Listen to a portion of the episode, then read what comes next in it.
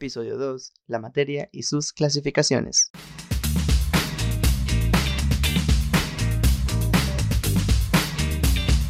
Química con Hey, ¿qué pasa amigas y amigos? Bienvenidos o bienvenidas a un nuevo episodio en este podcast Química con Verab. Y bueno, como ya saben, yo soy Sergio Vera y les doy la bienvenida si es que eres nuevo escuchando acá. Espero que te guste, que te agrade y me acompañes a lo largo de los episodios. Y si regresas a escuchar, bueno, gracias por volver. Espero que te esté gustando, que te esté agradando. Y espero que tú también me acompañes a lo largo de los episodios. El día de hoy me encuentro muy, pues, emocionado, feliz de hacer esto. Y espero que ustedes también se encuentren, pues, bien. Que todo les esté yendo muy bien. Entonces, bueno, como pudieron haber leído en el título del episodio, hoy hablaremos acerca de la materia y sus clasificaciones. Y bueno, probablemente ustedes ya sepan que básicamente todo lo que se encuentra en este universo es materia. Bueno, específicamente, ¿qué es la materia? La materia es cualquier cosa que utiliza un lugar en el La materia es cualquier cosa que utiliza un lugar en el espacio y posee una masa. Así que también nosotros somos materia así como absolutamente todo lo que nos rodea, todo, todo, todo. Y bueno, también la materia va, a depender su composición, pues de qué esté compuesta esa materia. Y, por ejemplo, eh, y bueno, esto nos lleva a las clasificaciones. Eh, la clasificación de la... La clasificación de la materia.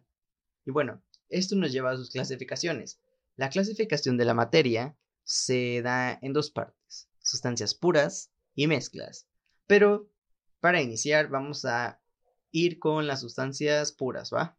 Bueno, dentro de la clasificación de sustancias puras vamos a tener los elementos. Y bueno, ¿qué son los elementos? Los elementos son una, se podría decir, un tipo de materia que no se puede dividir en algo más pequeño.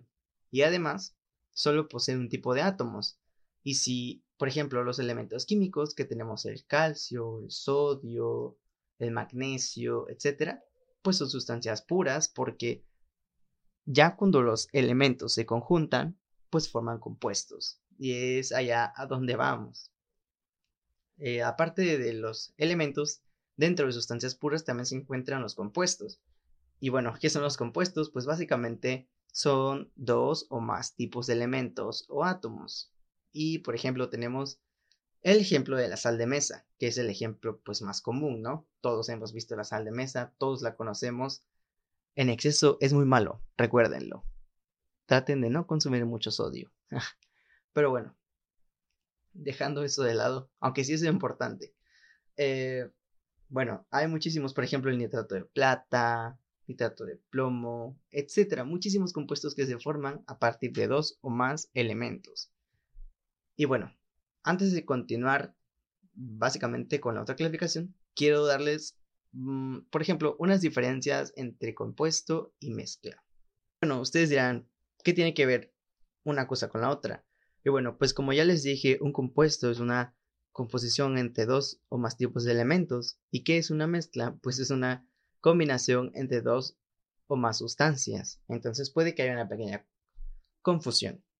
Comencemos con los compuestos. Los compuestos pues tienen una composición definida, a diferencia de las mezclas, que ahorita las veremos un poco más a fondo, contienen una composición pues diferente, eh, pueden contener incluso dos sustancias de diferentes, o sea, diferentes, o sea, valga la redundancia, diferente composición, pero me refiero a que pueden ser totalmente opuestas. Además de que los compuestos se encuentran unidos químicamente, es por esto que no se pueden separar por métodos físicos.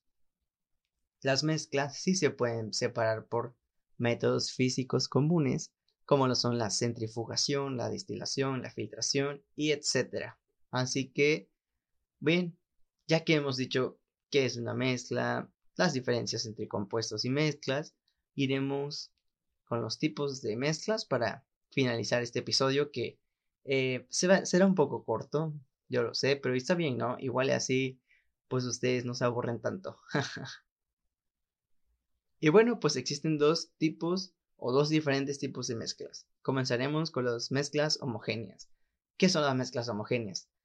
Las mezclas homogéneas son aquellas que son uniformes en su composición y que, por decirlo así, a simple vista, nosotros no podemos distinguir de qué están compuestas o si están compuestas por una o dos componentes. Entonces, resumiendo, las mezclas homogéneas son aquellas que nosotros no distinguimos sus componentes. Por otro lado, tenemos las heterogéneas. Y las heterogéneas son todo lo contrario, ya que ellos no son uniformes y poseen dos o más componentes en la mezcla. O fases distintas, por así decirlo. Entonces, las homogéneas nosotros no las podemos distinguir, pero las heterogéneas nosotros sí tenemos la capacidad incluso de eh, distinguirlas a simple vista. Y esto es debido a que no son uniformes. Y un ejemplo muy sencillo y muy claro que yo creo que todos hemos visto alguna vez es cuando se junta el agua y el aceite. Bien sabemos que estos no se pueden o no se combinan, ¿saben? Y esto es una mezcla heterogénea, porque a pesar de que sea una mezcla, nosotros podemos distinguir los componentes. Y otro ejemplo de las mezclas homogéneas podrían ser unas disoluciones que nosotros pues básicamente no podemos ver, ¿no? Por ejemplo, las disoluciones pues consta de un soluto insolvente y nosotros no podemos ver eh, pues básicamente las dos fases que contiene porque es transparente. Entonces se dice que es uniforme, por lo tanto es una mezcla homogénea. Otro ejemplo de una mezcla heterogénea podría ser el agua y la arena que nosotros, si se lo imaginan, nosotros distinguiríamos con mucha sencillez que pues está el soluto, está el solvente y el soluto, pues está ahí, se ve café. Entonces, nosotros podemos distinguir que hay dos componentes en esa mezcla entre agua y arena. Eh, aquí vamos a terminar el episodio del día de hoy.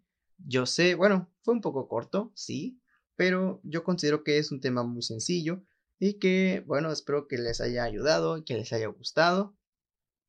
Yo espero estar subiendo más episodios seguido, así que, bueno, te invito a que compartas este, este podcast para que llegue más gente. Yo no lo he compartido, no sé, quería que creciera solito, ¿saben? Pero yo creo que sí lo voy a compartir en mi cuenta de Instagram y así pues tener más alcance, ¿no? Eh, si no me sigues en Instagram, mi Instagram es Química Vera.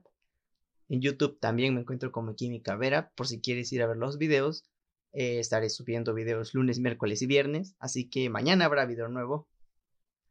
Y eh, te invito igual a que te suscribas, a que cheques el contenido que hay en el canal y si te gusta, pues bueno, te suscribes, ¿va?